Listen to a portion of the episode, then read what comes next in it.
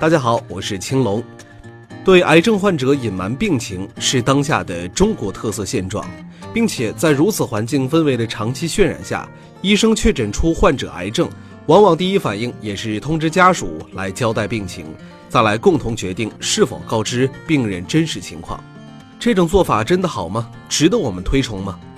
不可否认，隐瞒的用意是好的，是出于保护病人。在许多人的意识里，癌症等于死亡。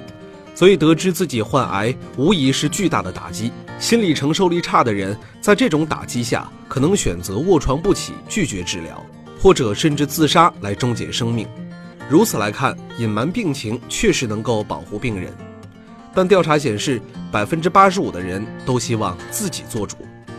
有医生曾做过两个调查，一个是如果亲人查出癌症，你会告诉他真相吗？另一个是。如果你被查出癌症，你希望知道真相吗？在收到的两千多份答案当中，结果很惊人。在亲人得病的时候，百分之七十四的读者选择向亲人隐瞒所有或部分病情，只有百分之二十六选择告诉患者所有信息。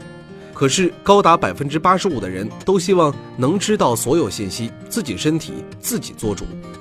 为什么大家对自己心理承受力如此有信心，而对亲人毫无信心呢？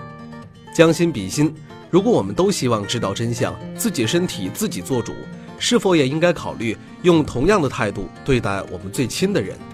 而事实上，多数病人知道病情后会更坚强。美国是世界上少数立法强制要求医生告诉患者病情的国家之一，但同时，美国癌症生存率是世界领先的。这至少从侧面证明，第一时间给患者公开透明的信息，并不会给治疗效果拖后腿。而且，中国医生也发现，超过八成的病人在知道病情后，经过最初的绝望，会逐渐变得冷静，能够接受现实并正确面对。强烈的求生欲望会使他们迫切想要了解自己的病情，积极治疗，并希望最终战胜病魔。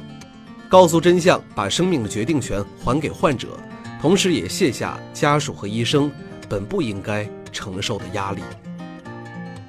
扫描关注三六零癌友之家，给你看更多抗癌知识。